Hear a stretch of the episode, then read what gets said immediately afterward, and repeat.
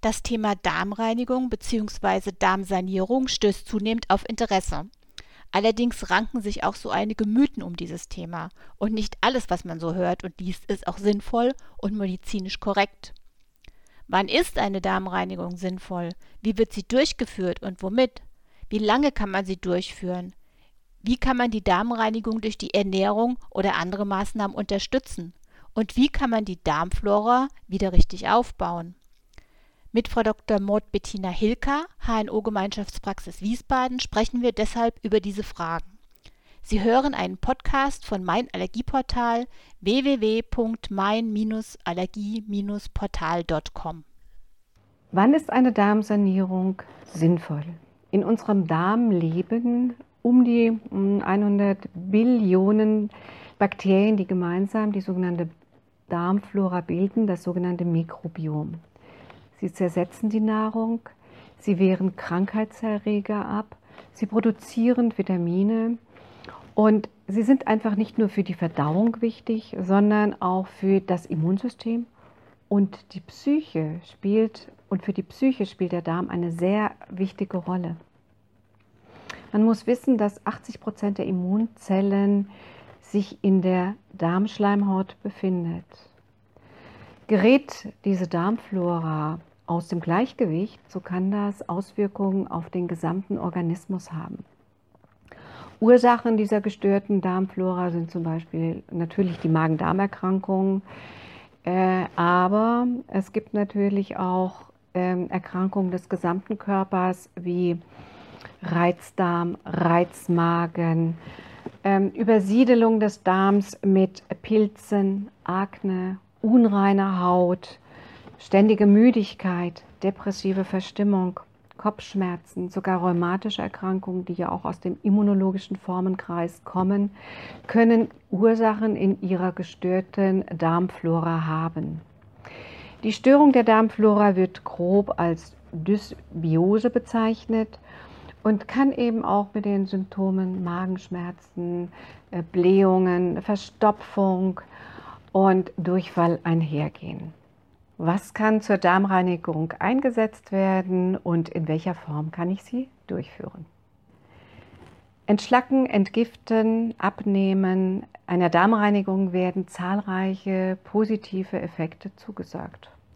Aber ich möchte zunächst einmal mit dem großen Irrtum aufhören, ähm, dass ein Darm gereinigt werden muss. Ein gesunder Darm muss das nämlich gar nicht. Und darauf liegt natürlich auch der Wert, dass wir aufgrund unserer Ernährung das sogenannte Mikrobiom, das sind die Bakterien, die im Darm leben. Es gibt ähm, 100 Billionen Bakterien und davon sind nochmal 1000 unterschiedliche Bakterien, die eine ganz, ganz wichtige Aufgabe haben, die man also auch nicht aus dem Darm entfernen sollte. Aber durch unseren hm, vielleicht nicht ganz gesunden Lebenswandel, durch das, durch viele ja, Fertiggerichte, durch viele Süßigkeiten, Alkohol, durch Weißmehl, kommt das Mikrobiom durcheinander. Es siedeln sich Bakterien an, die nicht mehr in der Lage sind, Kohlenhydrate optimal aufzuspeichern, aufzuschlüsseln. Es kommt zur zur Speicherung von Kohlenhydrate im Fettgewebe und man nimmt zu. Die Aufgaben der Darmbakterien sind vielfältig. Sie dienen zum einen natürlich zur Aufspaltung der Kohlenhydrate. Sie dienen dazu, äh, Gerinnungsfaktoren herzustellen. Sie sollen, ja, sie sollen ähm, ein gesundes Milieu erhalten. Und natürlich, und deswegen ist der Darm auch für den Allergologen von Wichtigkeit, er dient zu 80 Prozent der Produktion von immunologischen Stoffen. Bei der Darmreinigung können wir zum einen, ja, wir können chemische Produkte nehmen, wir können aber auch ganz natürliche, im Haushalt vorkommende äh, Nahrungsmittel zur Darmreinigung einsetzen. Die klassische Darmreinigung dient eigentlich zur kompletten Reinigung des Darmes vor einem endoskopischen Eingriff. Das soll jetzt nicht unser Thema sein, sondern wir möchten gern die Darmreinigung als Teil der Darmsanierung betrachten. Wenn wir jetzt die einzelnen Stoffe sehen, gibt es natürlich chemische Substanzen, die in der Apotheke erhältlich sind, aber wir können natürlich auch mit ganz natürlichen Mitteln die Darmreinigung durchführen. Das erste wäre der Flohsamen und Leinsamen. Ähm, die nimmt man in der Regel als geschrotete Körner zu sich. Sie werden mit äh, Flüssigkeit eingenommen und sie dienen dazu, das Volumen im Darm zu vergrößern und dadurch wird natürlich die Darmtätigkeit angeregt. Der Stuhlgang wird etwas weicher und kann somit besser durch den Darm abtransportiert werden. Etwas brutalere Mittel wären zum Beispiel Rizinusöl oder Glaubersalz. Glaubersalz und Rizinusöl dienen auch durch eine Vermehrung des Darmvolumens zu einer relativ schnellen Reinigung des Darmes, während Flohsamen und Leinsamen über einen längeren Zeitraum eingenommen werden sollten, findet bei Glaubersalz und bei Rizinusöl eine relativ schnelle Darmentleerung statt. Das sollte man mit äußerster Vorsicht durchführen und vielleicht auch erst mit seinem Arzt besprechen, weil natürlich durch die schnelle Darmreinigung ähm, es auch zu Kreislaufproblemen kommen kann und ältere Menschen, schwangere Patienten sollten das durchaus nicht durchführen. Andere Möglichkeiten sind natürlich Dörrobst zu essen, wie Pflaumen, Sauerkraut und ähnliche Substanzen. Ähm, es gibt noch die Möglichkeit, es mit Heilerde zu versuchen, wobei die Heilerde eher eigentlich eingesetzt wird zur Behandlung von Sodbrennen. Aber auch Heilerde in Kombination mit dem Flohsamen dient zur, ja, zur äh, Vergrößerung des Darmvolumens bei und dient damit zu, zur zügigen Darmentleerung. Die Darmreinigung kann mit unterschiedlichen Mitteln durchgeführt werden und man muss überlegen, was möchte ich mit meiner Darmreinigung eigentlich bewirken. Abnehmen ist sicherlich nicht, äh, das, dazu ist die Darmreinigung nicht das geeignete Material. Denn oft ist es so, dass wir ja zugenommen haben, weil unsere Ernährung nicht optimal ist. Das heißt, äh, wenn ich den Darm reinige, um abzunehmen, muss ich als allererstes meine Ernährung umstellen. Eine Ernährungsumstellung sollte auch generell erfolgen bei der Darmreinigung im Rahmen einer Fastenkur und natürlich bei der Darmreinigung im Rahmen einer Darmsanierung.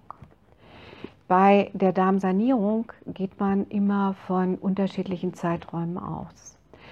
Die Darmreinigung im Rahmen der Darmsanierung kann und sollte über einen längeren Zeitraum erfolgen. Es sollte nämlich ein sanftes Vorgehen bevorzugt werden, bevor man irgendwelche relativ zügig wirksamen äh, Abführmittel, sei es chemischer Art oder osmotische Lösungen, zu sich nimmt.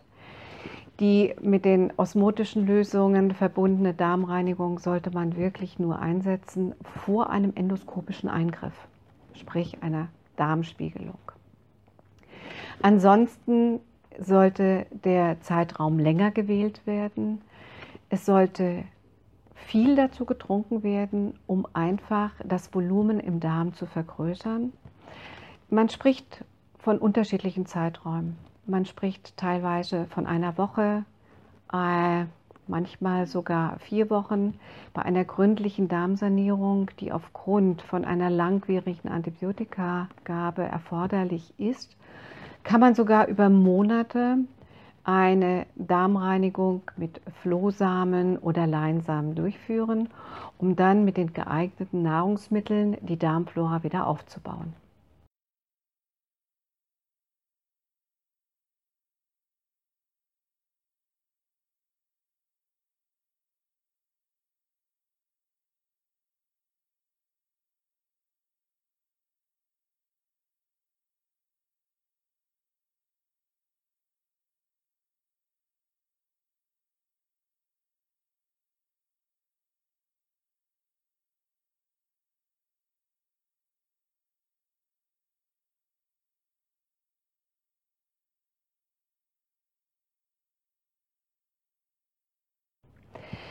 Ernährungstipps, ähm, die wir ähm, beherzigen sollten, wenn wir eine Darmreinigung vor, durchführen.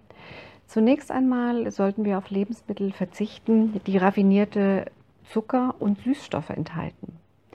Wir sollten auf Weißmehlprodukte verzichten, auf Fertigprodukte, die in der Regel sehr viele Zusatzstoffe erhalten. Wir sollten den Konsum von Fleisch, insbesondere von Wurstaufschnitt, von Sojaprodukten äh, und äh, nee, Wurstaufschnitten sollen wir reduzieren. Im Gegenteil, wir sollen Fisch- und Sojaprodukte eher zu uns nehmen.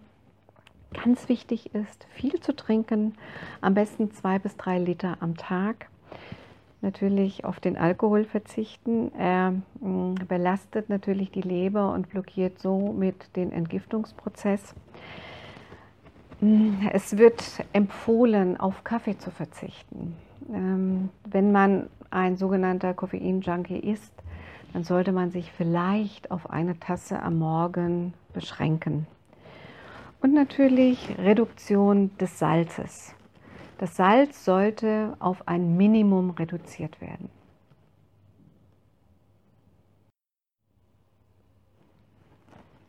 Folgende Maßnahmen können angewendet werden, um die Wirkung der Darmreinigung zu, unter, zu unterstützen.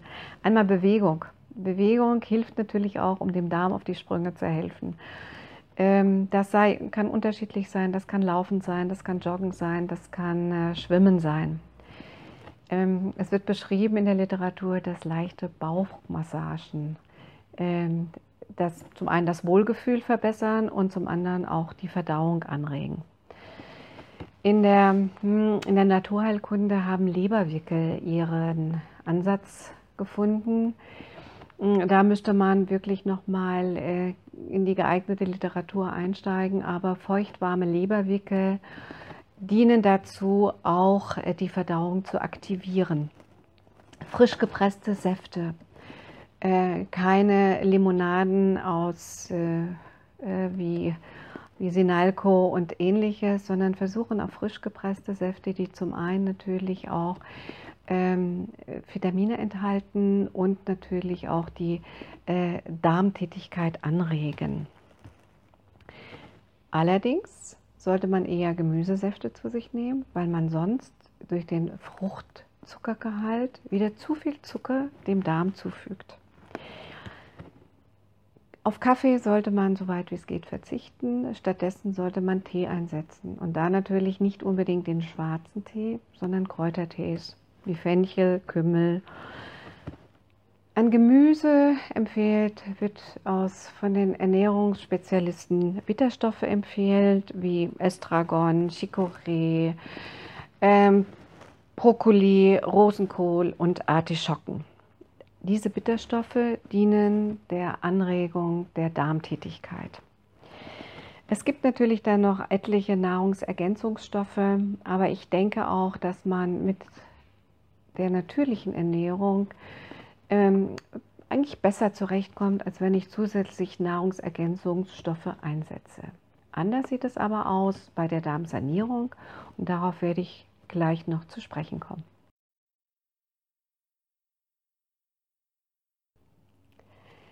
Nach einer Darmreinigung ist das Sinnvolle natürlich, die Darmflora wieder aufzubauen. Wir nennen das Darmsanierung. Die Darmflora wird heute aufgebaut mit sogenannten probiotischen Lebensmitteln. Was bedeutet Probiotika? Probiotika heißt eigentlich für das Leben und es gibt natürlich zahlreiche probiotische äh, Substanzen, die die Darmflora wieder zu einer gesunden Darmflora regenerieren. Das sind in erster Linie die Lactobacillen und die Bifidobakterien. Das Problem ist, diese dem Darm zuzuführen, damit der Darm auch wirklich wieder seine normale Funktion erhält. Ähm, die Bakterien werden durch die Säure des Magens ähm, in der Regel überleben sie diese nicht. Und ähm, selbst die besten ähm, Lactobacillen erreichen nur zu 10 Prozent den Darm. Aber welche Lebensmittel können wir einsetzen? Es sind eine ganze Menge, die durch die Fermentierung dann die dort im, im Darm lebenden Bakterien anregen. Bekannt sind Joghurt, Apfelessig, es ist das Kimchi, was äh, fermentierte ähm, Kohl ist, der mit Chili angereichert ist. Es gibt äh, Kombucha als Getränk. Ähm, es gibt einige Käsesorten, die die äh, Milchsäurebakterienbildung im Darm anregt. Ähm, saure Gurken zum Beispiel. Sie sollten aber, wie gesagt, nicht in Essig eingelegt sein, sondern sie sollten in einer Salzlake eingelegt sein. Ähm, die Joghurts, denen wird oft ähm, Milchsäurebakterien zugesetzt. Jedoch dürfen die, den, dürfen die Firmen nicht mehr damit werben, dass diese Joghurts äh, die ähm, Immunabwehr stärken und ähm, deswegen ist das so ein bisschen umstritten, ob die wirklich den Nutzen erfüllen. Ich denke mal, dass bei einem gesunden Darm eine Darmsanierung vielleicht gar nicht erforderlich ist. Denn entscheidend ist, dass wir durch unsere Ernährung dem Darm eigentlich gar nicht so viele Probleme bereiten sollten.